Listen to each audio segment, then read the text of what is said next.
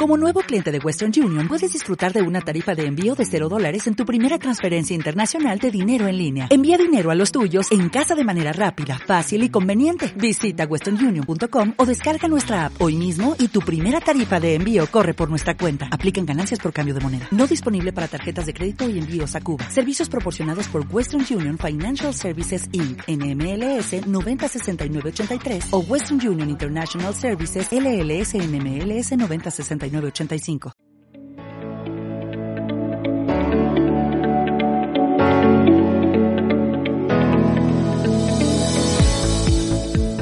¿Te has hecho preguntas del estilo ¿quién hace Wikipedia? ¿Qué importancia tiene el conocimiento libre? ¿Por qué es necesario el acceso a la información? En este espacio conversamos tanto con personas expertas, amigas, gente que sabe o no sabe sobre el mundo wiki, sobre temas de actualidad, de tecnología, de acceso abierto y más todo en torno a una taza de café.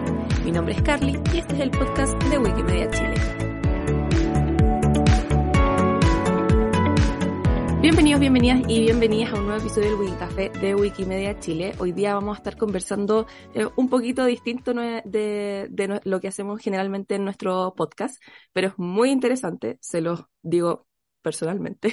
Voy a presentar a nuestra invitada para que ella les cuente qué es lo que hace y ahí vamos a estar conversando. Hoy día tengo conmigo a Lorena Lobos. Ella es investigadora docente del Centro de Medicina Regenerativa de la Universidad del Desarrollo. Así que le damos la bienvenida. ¿Cómo estás, Lorena? Hola, Carla. Mucho gusto. Eh, muy bien, estamos muy bien y como muy contentos de poder compartir un poco lo que hacemos y la investigación que desarrollamos eh, con ustedes y con toda la gente que pueda escuchar este podcast. Así que súper bien. Oye, bacán, yo estoy muy interesada en, lo que hacen porque, disclaimer, yo siempre intento hablar sobre biología y cosas así, pero siempre hago el, disclaimer de que yo no sé nada. O sea, yo, no sé nada de biología, no entiendo, y lo he, lo he intentado entender y no, para mí es imposible, así que... Pero podemos llevarlo a, podemos llevarlo a fácil, podemos tener un lenguaje más didáctico eh, tenemos la experiencia de llevar como la ciencia a niños muy pequeños, entonces tenemos como, hemos aprendido, no tenemos, hemos aprendido algunas capacidades para llevar esta ciencia dura, básica, eh, a, gente común que no tiene que, esta experticia biológica, así que no hay problema. Yo creo que como, como yo hay varios. Así que para darnos un pequeño contexto, quería preguntarte, bueno, ¿qué hacen en el Centro de Medicina Regenerativa y si nos puedes contar sobre lo que investigas tú? Sí, mira, en el Centro de Medicina Regenerativa somos cerca de 35 personas, si es que no me equivoco, porque hay nuevos estudiantes ingresando últimamente. Pero dentro de estos 35 somos siete investigadores principales que trabajamos como en el área eh, de la ciencia biológica y mecanismos moleculares. Y dentro de lo que significa medicina regenerativa hay mucha gente trabajando, como lo dice la palabra, en regeneración. Ah, regeneración de heridas, eh, usando extractos específicos de vesículas de plantas, que suena muy rebuscado, pero en realidad es como usar unos saquitos pequeños celulares que, son unos, como una especie de mensaje que liberan todas las células. Y estos saquitos celulares tienen un contenido que dependiendo de la célula que lo libere, este contenido va a generar en algunos tejidos regeneración. Entonces, cuando estos saquitos celulares vienen de células mesenquimales, que son células estimuladas, que tienen un potencial para poder reparar y para poder eh, generar un stop de la inflamación, estos saquitos celulares los podemos usar en regeneración de herida, lo podemos usar en freno y regeneración neuronales, en freno de adicciones, en un montón de cosas. Entonces, dentro del centro hay varias líneas de investigación. Uno que es alcoholismo y adicciones, otro que es regeneración hepática frente a a hepatosis, eh, este, estetiopatosis hepática, que es una inflamación crónica y, crónica y aguda en el hígado, entonces también hay un foco ahí importante. También tenemos eh, todo lo que es regeneración, em, espera, justo sonó, sorry. Eh, también tenemos regeneración a nivel de lo que es sistema nervioso central para ver también un efecto en el área de la depresión y eso, entonces también usar estos saquitos es una, una de las cosas como más, más importantes. Y en ese contexto, eh, nosotros o la sublínea nuestra, que no tiene mucho que ver con regeneración de tejido, sí tiene mucho que ver con el estudio de estos saquitos celulares que te estoy mencionando, porque Ah, nosotros trabajamos en cáncer y como te lo dije recién, todas las células del cuerpo y todas las células vivas, todos los, todos los organismos secretan estos mensajes, liberan estos mensajes. Y estos saquitos celulares, estos mensajes, traen una carga.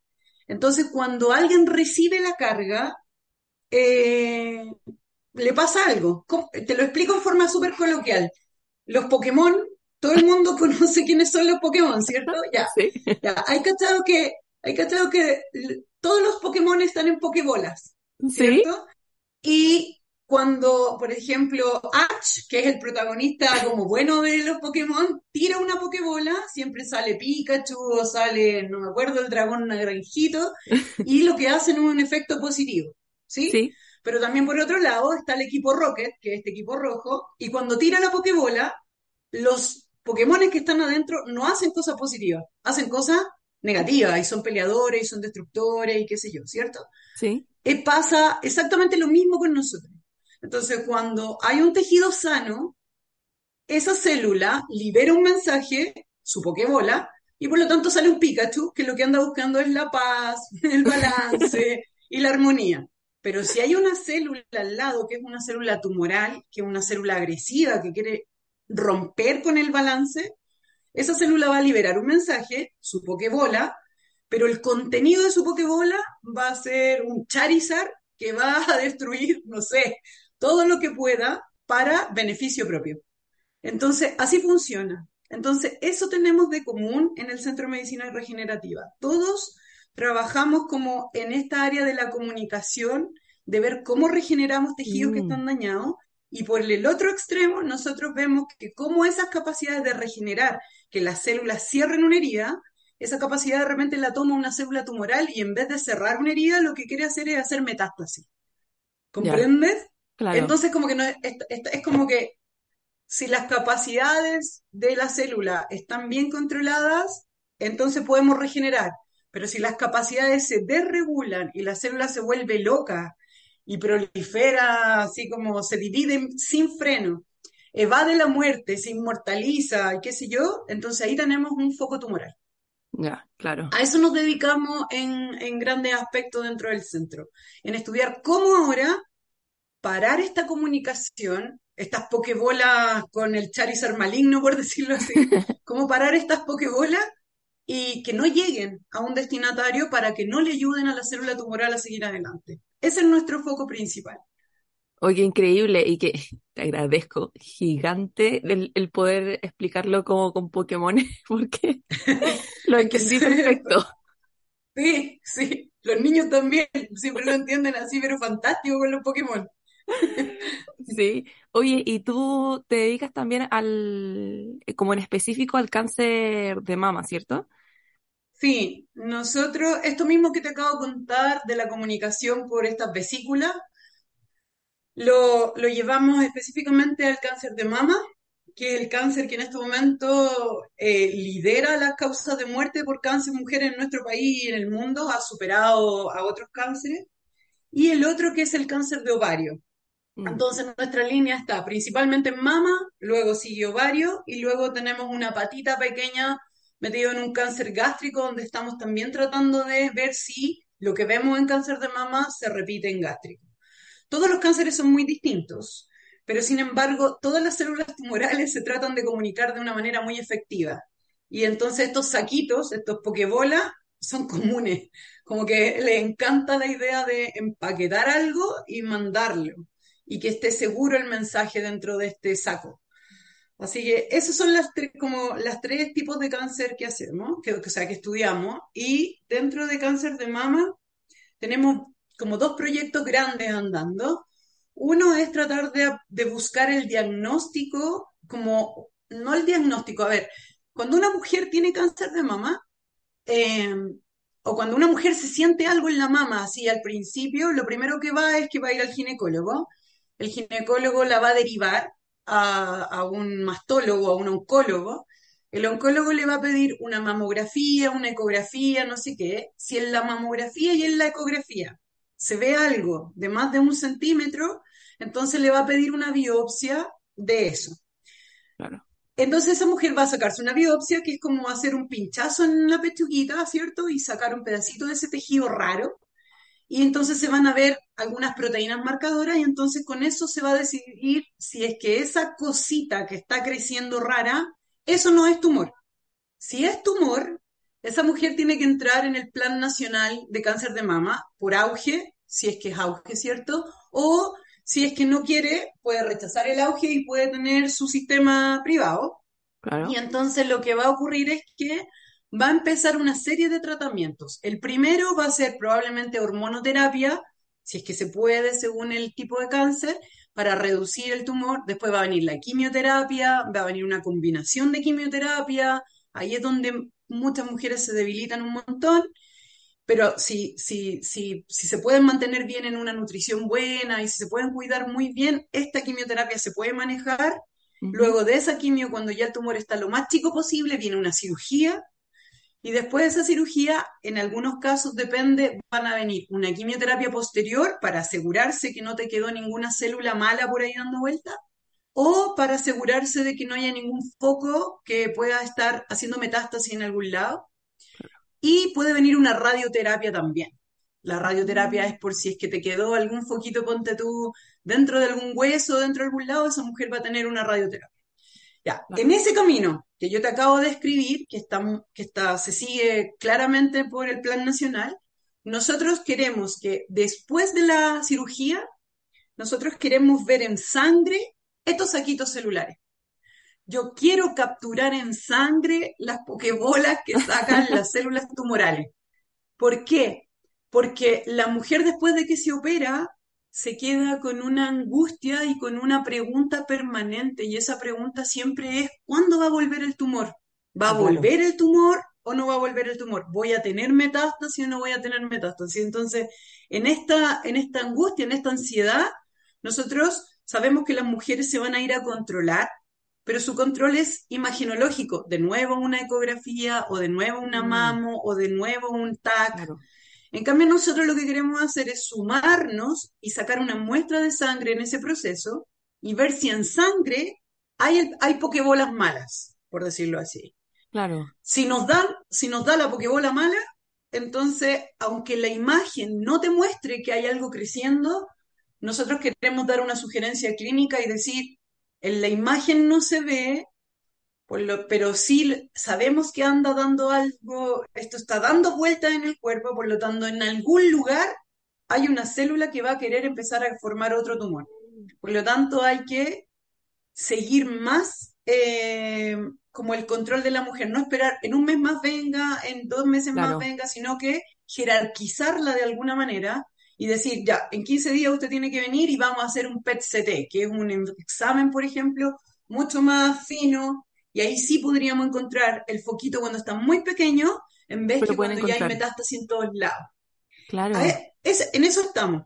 Ese es el desafío más grande que tenemos. Es validar si pesquisar en sangre estas pokebolas malignas funciona o no funciona. Mm, Pa- para eso estamos pidiendo ayuda en un montón de lados. Eh, tenemos un proyecto FONDEF, donde la clínica alemana, el Instituto Nacional del Cáncer, SAGA, que es un, clínico, un centro clínico en Providencia, el Hospital San Juan de Dios de la Serena son parte de este FONDEF, pero además estamos pidiéndole ayuda a la clínica Las Condes, al, a- hemos contactado a oncólogas del Sotero del Río, a oncólogos del Barro Luco, la, mayor cantidad de centros posible. Sí, lo más que podamos para poder tener una cantidad de pacientes suficiente para sacar una estadística robusta y saber Sí, si funciona o no funciona. En eso estamos.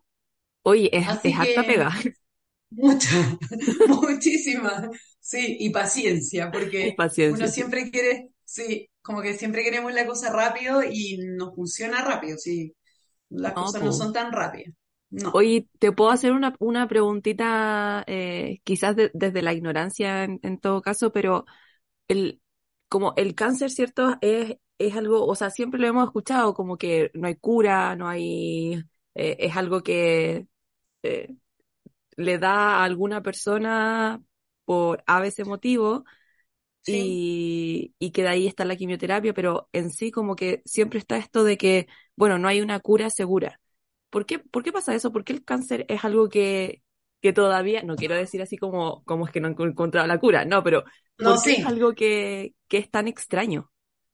Mira, es un poco como lo que te contaba al principio. A ver, vamos a ir matando varias ideas. Lo primero, lo primero, si nosotros llegamos antes, si el diagnóstico es temprano, esa, esa mujer o esa persona tiene muchas posibilidades de vivir y no, no se va a morir. Entonces, esa idea de que todos mueren por cáncer no es real, ¿sí? genial. Si el diagnóstico es en estadio temprano, la terapia y los tratamientos actuales van a salvar a esa persona. Eso es lo primero. Lo segundo que hay que también tener claro es que si a ti no te lo detectaron tan temprano, te lo detectaron más o menos en la mitad, pero se hace un, un tratamiento rápido, eh, continuo y un control seguido, esa persona tampoco se va a morir, también va a vivir. Pero si te lo detectan tardío, eh, lo más probable es que cuando se detecta muy tardío, no ya haya metástasis. Eso significa Mm, que ya haya más de un foco. Entonces esa persona va a poder dar la pelea, va a poder entrar a la quimio y qué sé yo. En algunos casos hay personas que se salvan por muchos años. En otros casos hay personas que no. Entonces ahí empieza a jugar, ya una vez que matamos estos mitos, empiezan a jugar otras cosas que sí son mm, importantes y no son mitos. La nutrición saludable, eh, el deporte, eh, no estar expuesto a tóxico. O sea, las personas que están en Puente Todo en estos momentos en la zona de sacrificio, Ah, las claro, posibilidades de que tengan cáncer gástrico, pulmón o lo que sea, es altísimo. ¿sí? Entonces, eso es, eso es una cosa que es así. Las condiciones ambientales generan cambios celulares y es aquí donde te voy a contestar tu última pregunta. Esos cambios celulares ocurren porque, por ejemplo, mi célula de la piel se va cayendo, se va excamando y se va renovando cada 24, 48 horas, la de la cara, la de la boca, los ojos, todo nuestro cuerpo tiene una renovación celular. Pero de repente, si yo me veo expuesta, ponte tú en Puchuncaví, hay de nuevo una salida de gases tóxicos, lo que sea, y tengo excesivo contacto con estas condiciones externas, puede ser que mi célula no se renueve cada 48 horas y empiece a renovarse cada 16 horas. Entonces se empieza como a desprogramar. Cuando las Ah, células se desprograman, adquieren características atípicas que no son características normales. Entonces, esta característica atípica, mientras más características atípicas son, más tumorales y más agresivo es el cáncer. Entonces, una célula tranquila es una célula que recibe una señal de muerte y se muere. Recibe una señal de proliferación y prolifera. Recibe una señal de que tiene que, por ejemplo, yo me corté la piel y tiene que cerrar la herida y va a migrar, se va a mover y se va a cerrar la herida. Cuando adquieren característica típica es, llega una señal de muerte, no se muere. Llega una señal de proliferación y hiperprolifera más y más y más y más descontroladamente, entonces se inmortaliza. Llega una señal de que tiene que migrar para cerrar una herida o, o algo parecido y no, no se mueve a cerrar la herida, sino que se mete en la sangre y anda dando vueltas por otros lugares que no le corresponden. Entonces, todas esas son características atípicas. Por eso que ocurre el cáncer, porque son células que se desprograman, que se alteran, que, que, que, que su material genético cambia absolutamente, mutan y vuelven y se ponen a hacer cosas que no hacen normalmente. Entonces, por eso que controlarlas es muy importante. claro. Entonces, entonces, si alguien se ve expuesto a la luz UV de los solarios siete años, seguramente en algún minuto va a tener un crecimiento anormal en la piel. Ah, Eso claro, es también. así, ¿sí? Entonces, como que somos, nosotros con el cáncer tenemos que entender que somos genética más ambiente. Entonces, si tenemos una genética donde en tu familia siempre ha venido el cáncer de mama y hay marcadores como el BRCA, que hay estudios de eso, Claro, y todo el mundo dice, oh no, yo vengo de la familia no sé qué y tengo el BRCA1 y el BRCA2 y probablemente yo tenga cáncer, claro, te tienes que cuidar mucho más, pero eso significa que además tu genética tiene una señal de riesgo, pero tu vida, tu ambiente tiene que ser súper saludable. Ah, claro, para poder complementar. Claro, entonces la combinatoria de esto hace que uno tenga una posibilidad de, de, prevenir un inicio de tumoral. Uy, uff, mi, mi cerebro fue como, wow, lo acabo de entender. Sí, ¿viste? Entonces es como, es como eso. Ahora, por ejemplo, yo, yo no soy una santa paloma. Yo, no, no soy la más saludable del planeta, qué sé yo, pero, por ejemplo, yo no uso ningún endulzante artificial, no uso colorante. Si voy a comprar algo y dice tartracina, amarillo crepúsculo, que están en las etiquetas de las cosas que comemos y vienen destacados en negrita, esos colorantes están prohibidos en muchos países. Eh, y es porque se sabe que son nocivos, pero nosotros en Chile no lo hemos prohibido.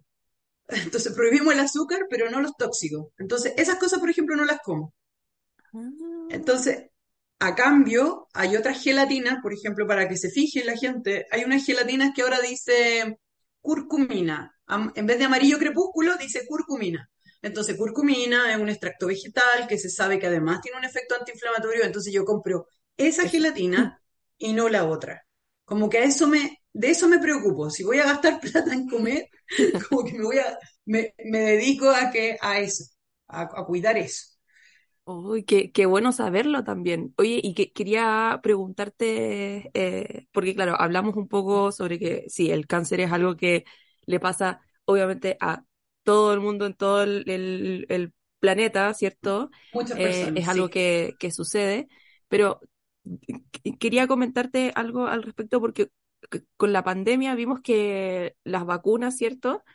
Eh, como todo el estudio que, hubo, se, dio a conocer en, acceso abierto, se colaboró en, los estudios.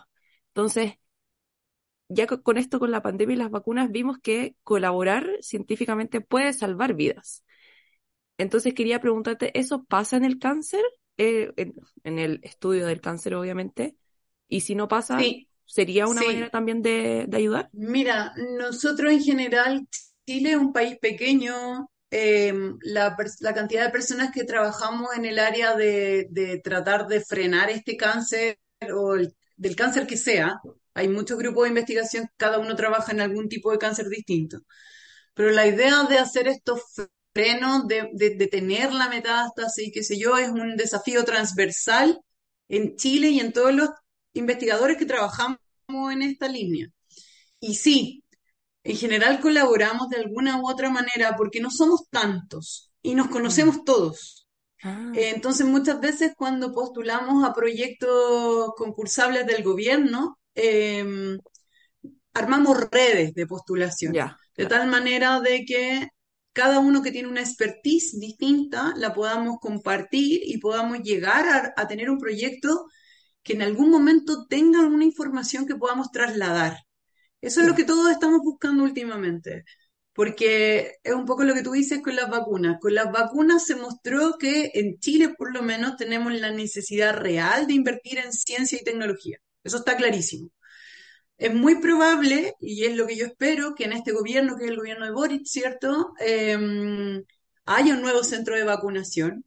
Tenemos un, ministro que, tiene claro, porque fue em, vicerrector de investigación, que Flavio Salazar, fue vicerrector de la Universidad de Chile, entonces comprenden la necesidad que en Chile hay que hacer investigación interdisciplinaria y que hay que invertir en la, en la ciencia y en la tecnología, y eso nos ayuda a mantener las redes, pero a aumentarlas mucho más.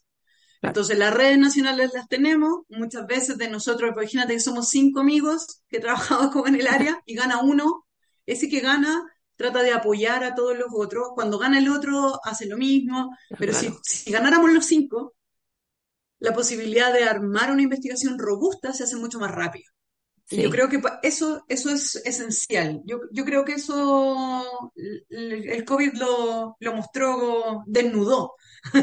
Claro. desnudó la necesidad, nos dejó en pelota. Eso hizo. sí, sí, sí, porque al final igual esto era algo que se sabía. O sea, yo sí soy científica del, del área ya más, más física, pero pero yo abogo, totalmente por la ciencia abierta. Entonces, cuando pasó esto con las vacunas, yo dije, wow, esto va a marcar un precedente. Y efectivamente está marcando un precedente para poder colaborar totalmente, ¿cierto?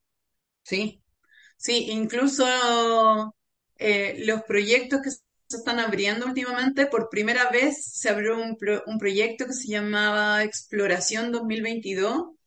Em, y es un proyecto donde por primera vez como que el currículum no pesaba tanto, pero la idea pesaba mucho. Y, y no sé cuánta gente habrá postulado desde el área de investigación eh, básico, básico clínico en realidad habrá postulado, pero eso muestra que, que ya por lo menos hay una acogida por parte del gobierno a entender que esta necesidad tenemos que, que sanarla. De alguna manera tenemos que ir compensando esto. Así que yo, yo tengo, yo de verdad soy súper positiva. Yo creo que, yo creo que, yo creo que vamos bien. Yo creo que vamos bien. Yo creo que, que las redes eh, y esta eh, interrelación se puede fortalecer cada vez más si tenemos un poco más de recursos y armamos centros y eso cada vez mejor.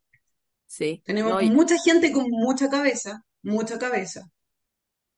Eh, es que eso, en, Chile, a pesar de que seamos un país chiquitito comparado con, con, nuestros ah, eh, hermanos latinoamericanos, eh, igual tenemos harta investigación, harta investigación científica, entonces yo creo que igual también como tú soy positiva al respecto, totalmente. Sí. Oye, y ya para ir cerrando el, episodio que ha estado bien, bien entretenido, quería preguntarte algo específico sobre los proyectos wiki, ¿ya? Porque obviamente Lo vi. Vengo, del lado wiki. Y los proyectos wiki, bueno, tienen esta filosofía de lo abierto y se han utilizado distintos proyectos para poder ayudar a la comunidad científica. Y un ejemplo es el que te había mandado de Wikigenomas, ¿cierto? Que están mapeados ahí todos los genes. Eh, entonces, ¿tú, ¿tú en tu experiencia crees que, por ejemplo, Chile puede beneficiarse de incluir algunas herramientas de acceso abierto para una mejor cooperación? Absolutamente, pero absolutamente. Mira, yo cuando me contactaste y me mandaste el wiki ¿no? me puse a observarlo porque no lo conocía. Eh, como uno está tan metido en cáncer, como que no sabía de esto. Y, pero, por ejemplo, está Helicobacter pylori secuenciada completa, y tengo compañeros y amigos que trabajan en eso, entonces que esté toda esa información abierta es, es, es una herramienta que no es fácil de conseguir. Eh, entonces, sí, yo creo que primero sí tenemos la necesidad, creo que en algún momento tenemos que tener la investigación más abierta aún de lo que lo tenemos, pero ¿sabes qué también tenemos que hacer? Yo no sé si es fácil con los proyectos wiki, pero de alguna manera en algún momento tenemos que tomar esta investigación que son, por ejemplo, toda la genoteca y todos los genes que tuviste que están ahí, y tenemos que vincularlos y llevarlos también a la comunidad. Y el, paso de, el paso de que la ciencia sea abierta, que tengamos acceso a esta información científica, biológica, que es una información que nosotros vamos a usar dentro de nuestro centro de investigación, si no la aterrizamos en la vinculación a la comunidad, nos está, nos está faltando un peldaño, entonces no vamos a poder bajar. Entonces necesitamos bajar, necesitamos bajar, necesitamos hablar de pokebolas para que cualquiera lo pueda comprender, necesitamos, necesitamos ir a las comunidades. Em, hay gente que trabaja en, en, no sé, adicciones, entonces va a tener que ir a los centros de adicciones, va a tener que conocer las realidades, hay que llevar la investigación y mostrarle, oye, miren, nos pasa esto, o a las mismas mujeres con cáncer de mama, cuando hacemos charlas. Eh, nosotros en general hasta antes de la pandemia, una vez al año íbamos a, a los Andes, San Felipe, y hacíamos un seminario abierto a muchas mujeres que tenían lupus y muchas mujeres con cáncer de, mama, y, y hacíamos vinculación. Estábamos toda una mañana conversando con ellos, contándole la nutrición, contándole además la investigación en que está, porque además uno tiene que traspasar lo que significa investigar en esto, porque lo que estamos haciendo es entregar esperanza. puede, sonar, puede sonar súper filosófico o súper... Siempre dicen que soy como cursi lo que estoy diciendo, pero no es cursi, es real. Si, si uno va a, y te escuchan 50, 60 mujeres que lo están pasando mal, donde la quimio le hace mal, pero además de escuchar mira, cuando te toque este ciclo de la quimio, come esto y esto y esto, porque bioquímicamente pasa esto. O además te dicen y te enseñan, nosotros estamos dando la pelea por ustedes en la ciencia, estamos buscando este marcador o queremos ver estas cosas, las mujeres salen súper distintas del seminario. Claro. Salen esperanzadas, em, eh, te ofrecen cosas, te llevan, no sé, entre flores, chocolate, regalo, cariño, y, uno lo único que está haciendo es vincularse. Es que eso mismo. Lo único que está haciendo uno es como traducir el, también el, contenido más científico. Absolutamente. Y, y, claro, un poco para, para contarte, eh, nosotros acá en Wikimedia estamos ahora con unos eh, talleres porque vamos a sacar un documento para investigadores para que puedan pasar su investigación de una manera más simple a Wikipedia, ¿cierto? En, en este caso, eh, por ejemplo, cuando uno, no lo, no lo he revisado, pero cuando uno entra a cáncer de mama en Wikipedia, en español, es muy probable, no lo he visto, pero es muy probable que el cómo esté escrito también sea de una manera técnica. Entonces, ¿qué es lo que queremos nosotros en este caso? Es que ¿Qué es lo que hace una, una mujer, o, yo en todo caso, también mujer? Es como, bueno, se habla del cáncer de mama, lo voy a buscar en Google, lo primero que me sale, Wikipedia. Entonces, que al entrar a ese link y yo pueda informarme de una manera eh, como traducida, ¿cierto? Que, que obviamente esté la información específica y técnica, sí, pero que también haya un apartado que me enseñe con pera y manzana. Para que, uno pueda. Exacto. Sí. Entonces, Ahí yo creo que está la vinculación que tú decías, porque claro, están los wiki eh, genomas, pero también vincularlo a, por ejemplo, Wikipedia, que todo el mundo revisa Wikipedia, igual puede ser un, buen, eh, como un buen acercamiento. No sé qué piensas tú. Sí, y además esto mismo que te menciono, o sea, además mostrar, por ejemplo, en Wikimedia Chile, no sé si se podrá hacer, pero mostrar, mira, tenemos tantas mujeres con grupos de investigación estudiando cáncer de mama. Ah, también. O sea, además tenemos mujeres liderando investigación en cáncer de mama. que no, es súper importante también porque ¿cuántas somos? Somos cinco en todo Chile que tenemos líneas así grandes en mama. Entonces, darlo a conocer, mostrar, también te muestra y decir, mira, es, este, estas mujeres trabajan en esto en mama, estas en esto, estas en esto. Entonces también es una cosa decir cómo, qué es lo que estamos haciendo en nuestro país y, a qué tenemos acceso. Hay estudios clínicos andando, yo podría participar, yo tengo un, me salió un nódulo, podría participar en alguno de estos para ver si puedo tener, apoyar o, puede pasar algo distinto. Como que eso falta mucho.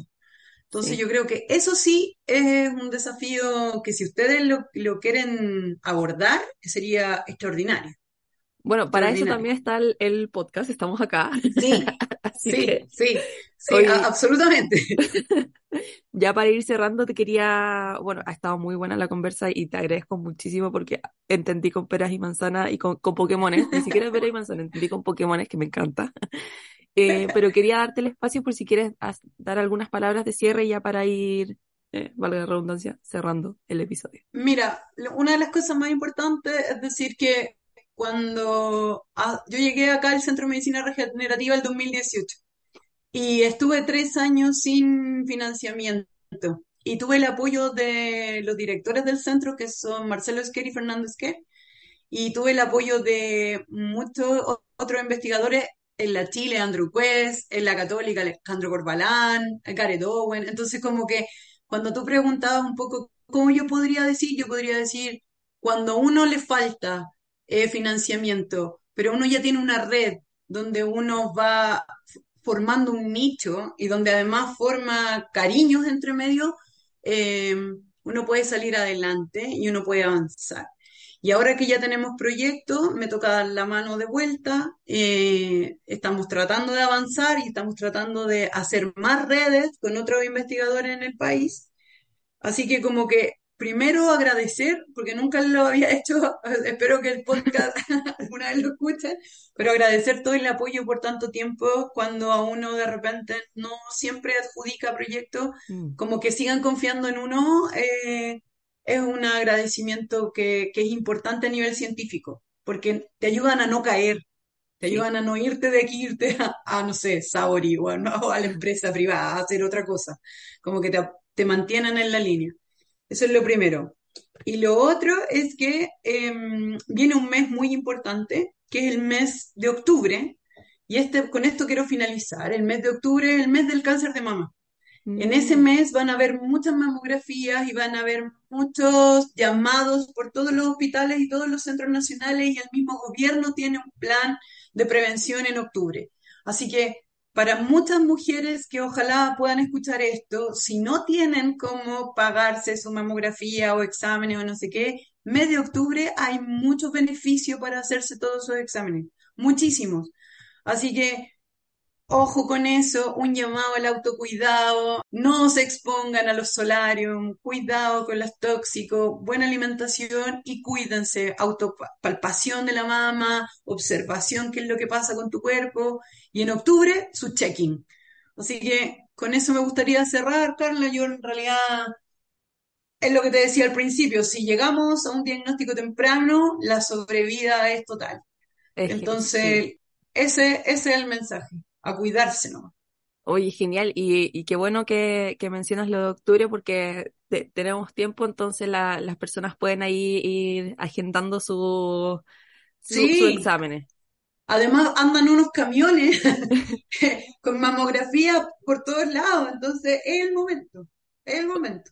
Genial. Oye, Lore, te doy muchas gracias por haber estado con nosotros hoy día. Ha sido muy entretenida la, la conversación y te agradezco de nuevo por enseñarme con, con Pokémon. Ojalá que las personas que nos estén escuchando también puedan haber entendido. Así que cualquier cosa, ahí les podemos dejar también el contacto de, de Lorena por si tienen algún, alguna duda, consulta. Sí.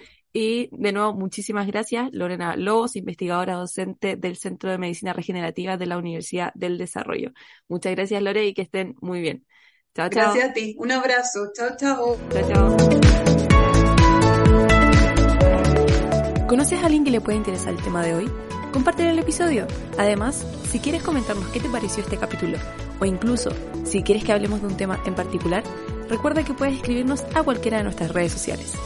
Nos vemos en un próximo Wikicafé de Wikimedia Chile.